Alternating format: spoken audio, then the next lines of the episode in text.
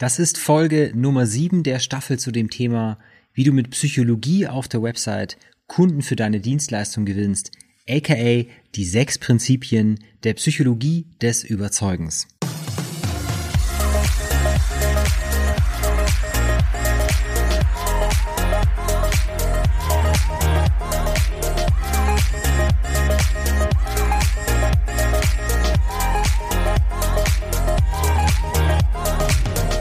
Willkommen bei Online Marketing für Dienstleister. Der Podcast für Unternehmer, die mit Online Marketing und Website mit System bessere Kunden für ihre erklärungsbedürftige Dienstleistung gewinnen wollen. Ja, das ist die letzte Folge dieser Ministaffel und heute geht es darum, wie du das Prinzip der Verknappung auf deiner Website einsetzen kannst. Wenn du gerade zum ersten Mal reinhörst, dann halte diese Folge an und springe zu Folge 28, denn das ist die erste Folge dieser Staffel und diese sieben Folgen, die bauen ein bisschen aufeinander auf. Die Staffel ist übrigens inspiriert durch das Buch Die Psychologie des Überzeugens von Robert Cialdini, ein Professor für Marketing und Psychologie. Ein Mann, der also wirklich was zu diesem Thema zu sagen hat, würde ich sagen. Genau. Ja, und wenn du diese sechs Prinzipien des Überzeugens, wenn du die kennst, dann wird dir auffallen, dass sie in wirklich allen erfolgreichen Marketingkampagnen zum Einsatz kommen. Nicht immer alle sechs auf einmal. Manchmal steht das eine oder das andere Prinzip stärker im Vordergrund, aber ohne geht es nicht. Sie sind also wirklich die absoluten Basics, ne? Aber ich rede bis jetzt nur von Marketing. Das gleiche gilt natürlich auch für deine Website. Denn wenn du eine erklärungsbedürftige B2B-Dienstleistung anbietest, dann ist deine Website ein unverzichtbares Marketinginstrument für dich. In jeder Marketingkampagne, egal ob jetzt offline oder online, ja, spielt deine Website einfach einen wichtigen Berührungspunkt mit deinem potenziellen Kunden. Das heißt für dich, Design, Aufbau, und Inhalte deiner Website müssen sitzen. Und je hochpreisiger deine Dienstleistung, desto wichtiger ist es, eine gut optimierte Website zu haben. Denn viele Interessenten machen heutzutage ihre Hausaufgaben und checken deine Referenzen. Es kommt sogar vor, dass sie vielleicht einen Bestandskunden von dir kontaktieren und ihn fragen, wie zufrieden er mit der Zusammenarbeit ist oder wie zufrieden er mit dem Ergebnis ist, das du geliefert hast. Ne? Und daraus lässt sich Schlussfolgern, Maßnahmen, die ein Vertrauen bilden oder deine wahrgenommene Kompetenz auf deiner Website steigern, sind extrem wichtig. Ja, und wenn du dich jetzt erwischt fühlst, weil du weißt, da gibt es jede Menge Nachholpotenzial auf deiner Website, dann lass uns einfach mal unverbindlich über deine Situation sprechen. Unsere Methode zur Umsetzung von Websites umfasst nicht nur Konzeption, Design, Texten und Entwicklung, nee, wir berücksichtigen auch sowas wie diese sechs Prinzipien der Psychologie des Überzeugens, wenn wir eine Website machen. Denn sie sind die Grundlage für eine vertriebsoptimierte Website. Wenn du mehr erfahren möchtest, dann geh einfach mal auf unsere Website bessere-kunden.de und schnapp dir dort einen Termin für ein Strategiegespräch mit mir. Ja, jetzt gibt's natürlich jene, die sagen, eine Website braucht man ja heute gar nicht mehr. Alles, was du brauchst, ist ein Funnel, also ein sogenannter Verkaufstrichter. Und da sage ich ganz klar nein. Denn das kann man nicht so verallgemeinern. Ne? Es kommt absolut darauf an, was du anbietest und wer deine Zielgruppe ist. Für den Verkauf digitaler Produkte oder Online-Coachings mag das mit dem Funnel, also dass du einen Funnel brauchst und gar keine Website mehr, mag da zum Teil zutreffen. Ne? Aber für hochpreisige B2B-Dienstleistungen, People-Business, oder Dienstleistungen, die so einen langfristigen Projektcharakter haben, also wie bei uns, ne, wenn wir eine Website machen, das ist ein längeres Projekt, wird ein Funnel einzig und allein nicht reichen. Aber kommen wir jetzt mal zum Inhalt äh, dieser Folge. Und ja, ich liebe Sprichwörter, denn in ihnen steckt oft so viel Weisheit drin. Und ich glaube, man kann fast für jedes äh, der sechs Prinzipien ein bekanntes Sprichwort finden. Aus dem Stegreif fällt mir ein, ähm, für Reziprozität. Ähm, eine Hand wäscht die andere. für Verpflichtung und Beständigkeit. Wer A sagt, muss auch B sagen. Und für die Verknappung, äh, also das Thema der heutigen Folge, willst du gelten, mach dich selten. ist doch klasse, oder? Ich, also ich wette, für die drei anderen könnte man jetzt auch noch solche Sprichwörter finden. Und äh, ja, deswegen finde ich so alte Sprichwörter manchmal ganz lustig und muss immer darüber schmunzeln, weil da oft so viel Wahrheit drin steckt.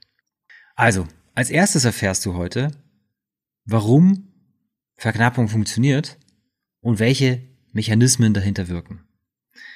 Dann erzähle ich dir ein paar klassische Beispiele von Verknappung auf äh, Webseiten und im Marketing.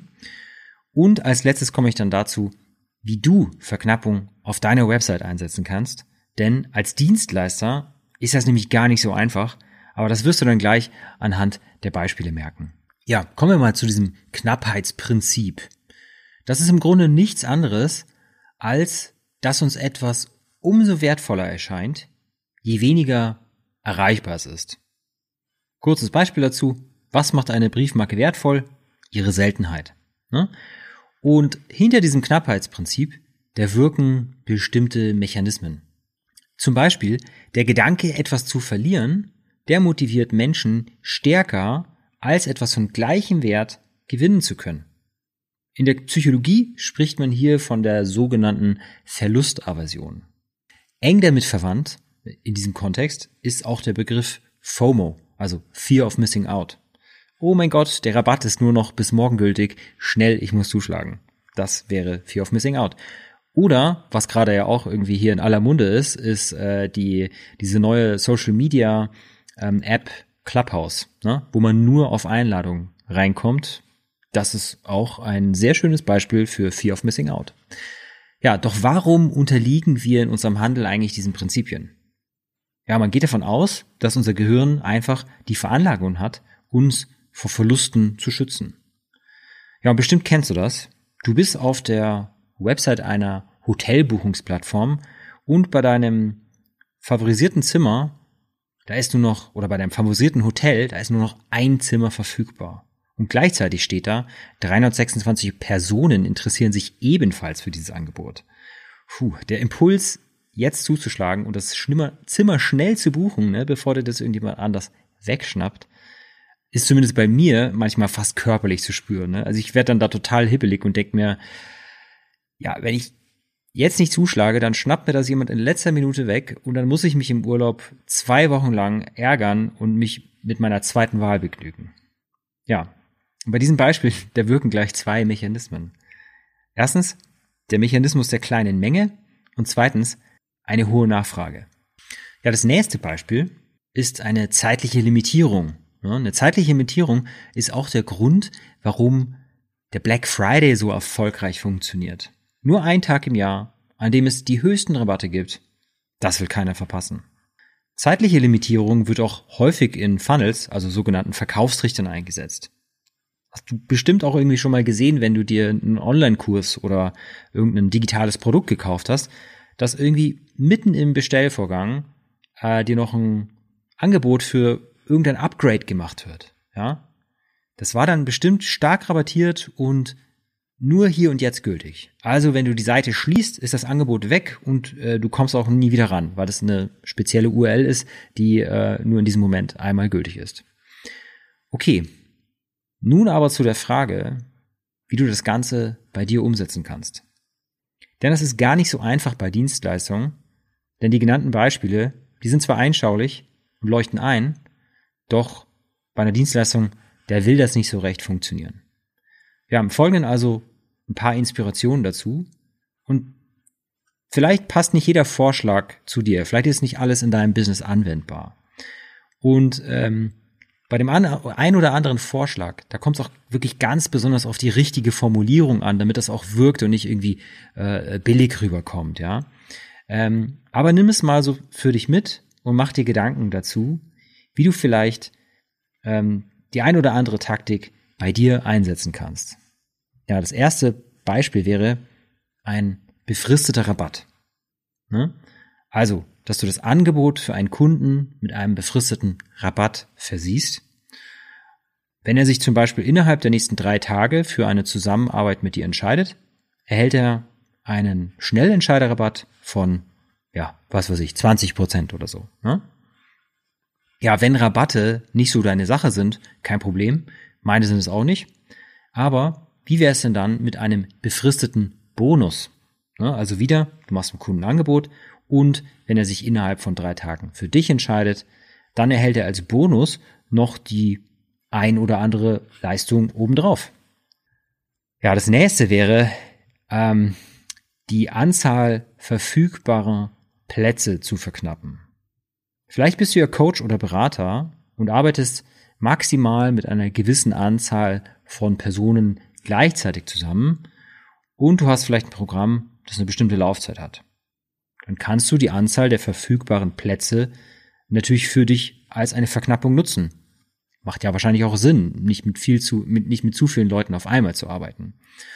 Das könnte dann sowas sein wie, hey, ich fülle gerade wieder mein individuelles Coaching-Programm auf, äh, das in 14 Tagen beginnt und drei Monate dauert und ich habe noch zwei Plätze frei. Bist du dabei? Ne?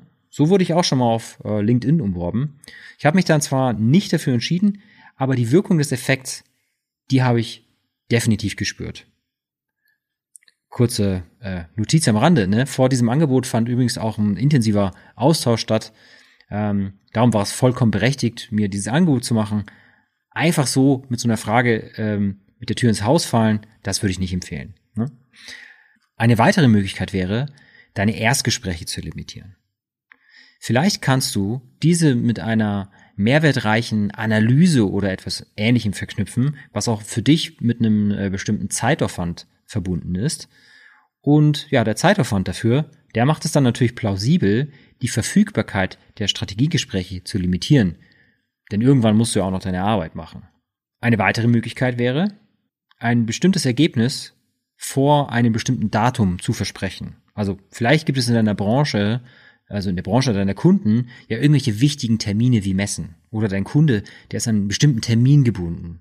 Dann könntest du das gewünschte Ergebnis versprechen, also bis zu diesem wichtigen Termin, wenn sich der Kunde bis zu einem bestimmten Datum einfach für dich entscheidet. Dann läuft quasi auch die Uhr rückwärts und der Kunde muss sich, ähm, ja, steht irgendwie unter ein bisschen Zeitdruck. Genau.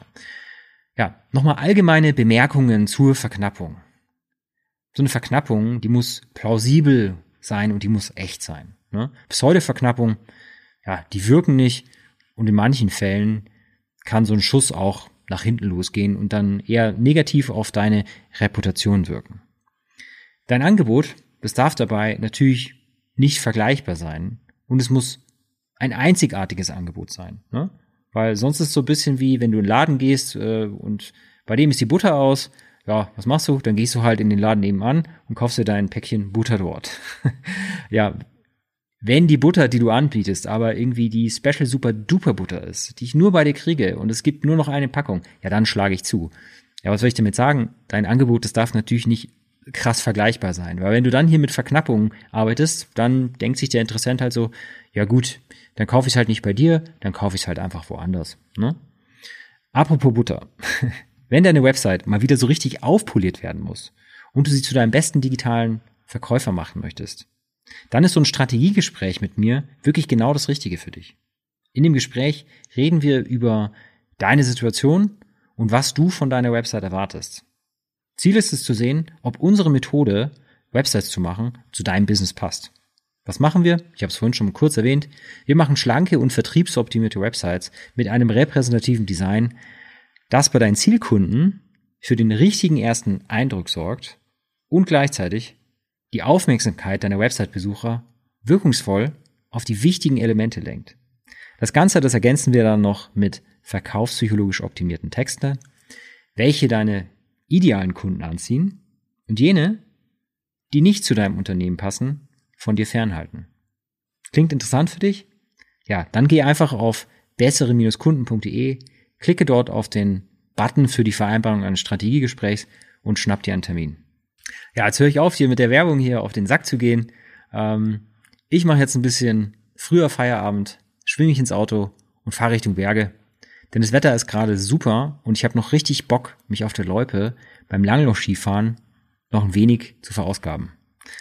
Ja, vielen Dank fürs Zuhören und bis zum nächsten Mal. Over and out, Felix.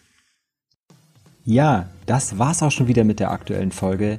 Ich hoffe, du konntest von den Inhalten etwas für dich und dein Business mitnehmen. Wenn du ein iPhone hast, dann öffne doch einfach mal die Podcast-App und lass für meine Show mal so richtig die Sternchen regnen. Ich danke dir fürs Zuhören und freue mich aufs nächste Mal. Over and out, Felix.